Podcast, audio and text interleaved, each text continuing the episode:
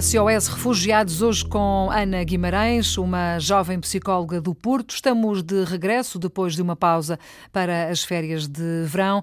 Está de regresso o SOS Refugiados porque é preciso continuar a pôr o dedo na ferida e continuar a dar voz àqueles que merecem ter essa voz. Enquanto a Europa se desentende em cimeiras internacionais sobre a crise dos refugiados, apesar de todos os apelos para que a solução seja à escala europeia, há quem esteja no terreno a fazer aquilo que tem de ser feito, lá onde dói, onde é mais preciso. Ana Guimarães é um desses casos. Oh, Ana, seja bem-vinda à Antena 1, muito, muito boa obrigada. tarde. Ana já participou em várias missões como voluntária e não só. Já esteve um ano na Jordânia a trabalhar com refugiados, com o Serviço Voluntário Europeu. Depois esteve na Grécia com a Plataforma de Apoio aos Refugiados. Já esteve também mais recentemente no Iraque e no Líbano com o JRS, o Serviço Jesuíta aos Refugiados. Ou seja, tem uma experiência já acumulada de algum tempo, alguns anos. Como é que olha para esta crise de refugiados, para esta Europa que, em vez de ajudar, fecha portas, ergue muros, diz que não é nada comigo, não quer saber, os outros que resolvam e que tratem deste assunto? Claro, eu olho para tudo isto e, e acho que é muito vergonhoso. Não é só a Europa, claramente, que, que tem essa, essa postura porque alguns países também na região do Médio Oriente não têm recebido muitos refugiados, nomeadamente no, no, no Golfo.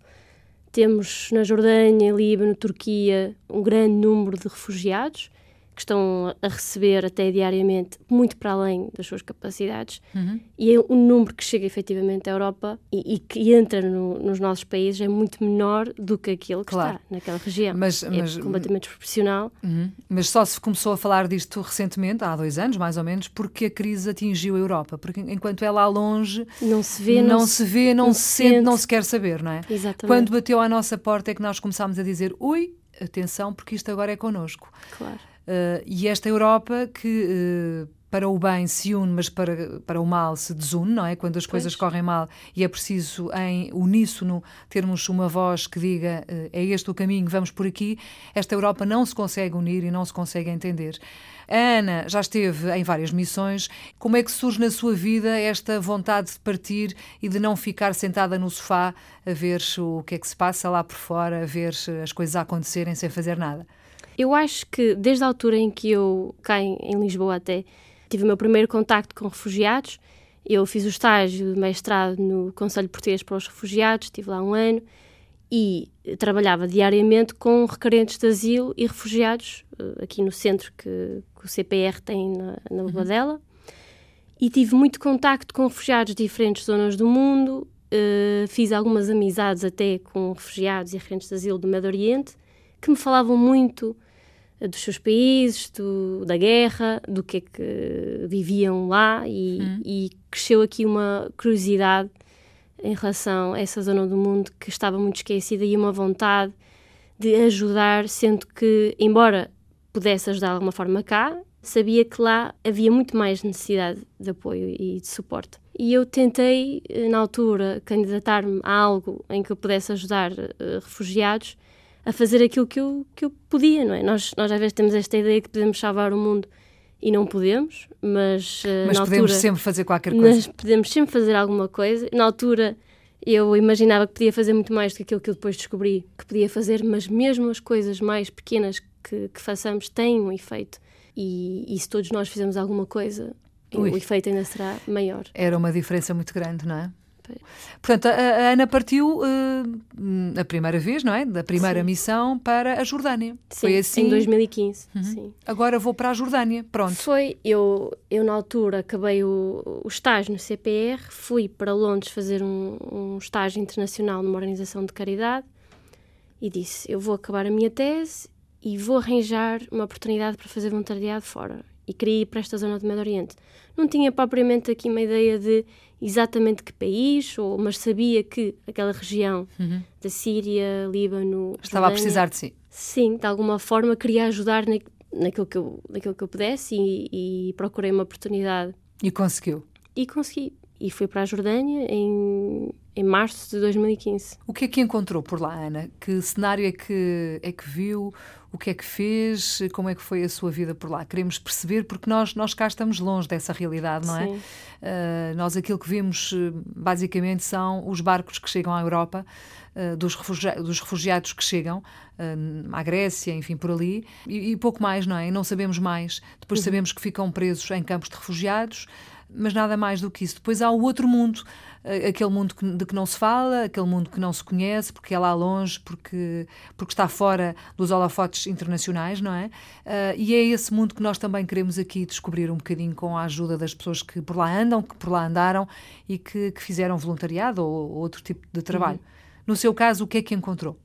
Exatamente, eu acho muito, muito interessante ter falado nisso, porque eu acho que às vezes as pessoas não têm a noção como é que é a vida das pessoas realmente, desde que saem dos seus países e, dos, e dessas zonas de guerra até chegarem à Grécia. O que mais sabem é, ok, a viagem desde a Turquia até a Grécia de, de barco e as condições miseráveis, muitas vezes também em que vivem nos campos de, de refugiados, de refugiados uhum. ou como é que se pode chamar aquilo que às vezes parece mais um, são, um campo de tensão. São não? prisões, de autênticas prisões. São prisões com memória.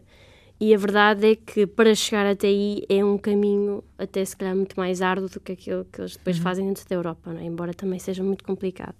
E realmente na Jordânia eu tive a trabalhar primeiro com refugiados da Palestina, ou seja, refugiados que já tinham vindo depois de 1967 uh, eh, para a Jordânia e estavam num campo de refugiados há mais de 40 anos, mas só no ano anterior ao, à, minha, à minha vinda tinha tido realmente condições de sanitarização e, estava a dar aulas de inglês, a fazer uh, apoio de atividades com, com crianças, com jovens, com adultos.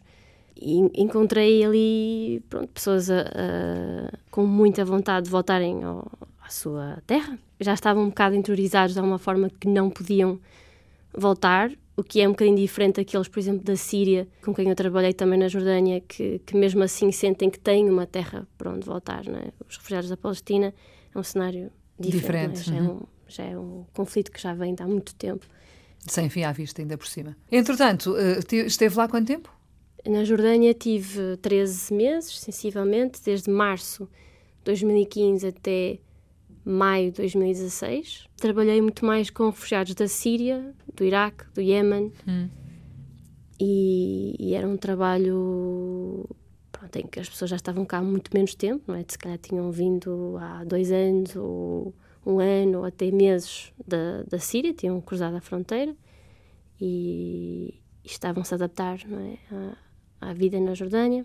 E estive a trabalhar na, na parte de apoio psicossocial, ou seja, apoiavam muito o programa de apoio psicossocial do, do Conselho Dinamarquês para os Refugiados, a tentar estruturar atividades, como é que se trabalha com crianças, com adultos, que cuidados é que se deve ter, que tipo de iniciativas é que se podem ter com, com, com os refugiados, atividades com homens, atividades hum. com mulheres. Para ajudar a passar aquele tempo, não é? Para ajudar Nunca a passar mais aquele passa. tempo, sim.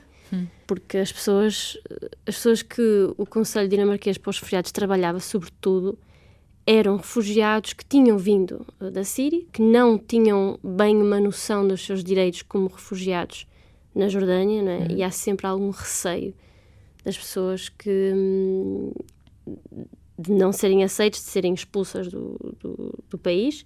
Então escondiam-se um bocado e então viviam assim um bocado à sombra da vida e, e, escondidos. E então este, este programa do Conselho Dinamarquês para os Refugiados, além do apoio psicossocial, dava apoio de informação legal, dos seus direitos. Uhum. Muito importante também, claro.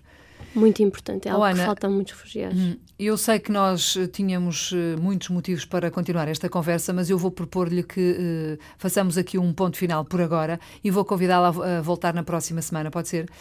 Para o SOS Refugiados, outra vez okay. com a Ana Guimarães, esta psicóloga de 27 anos eh, do Porto, que eh, por enquanto está aqui em Portugal, mas que brevemente vai partir para uma próxima missão. Havemos de falar disso. Muito obrigada, Ana, por ter vindo até para a Muito obrigada, eu.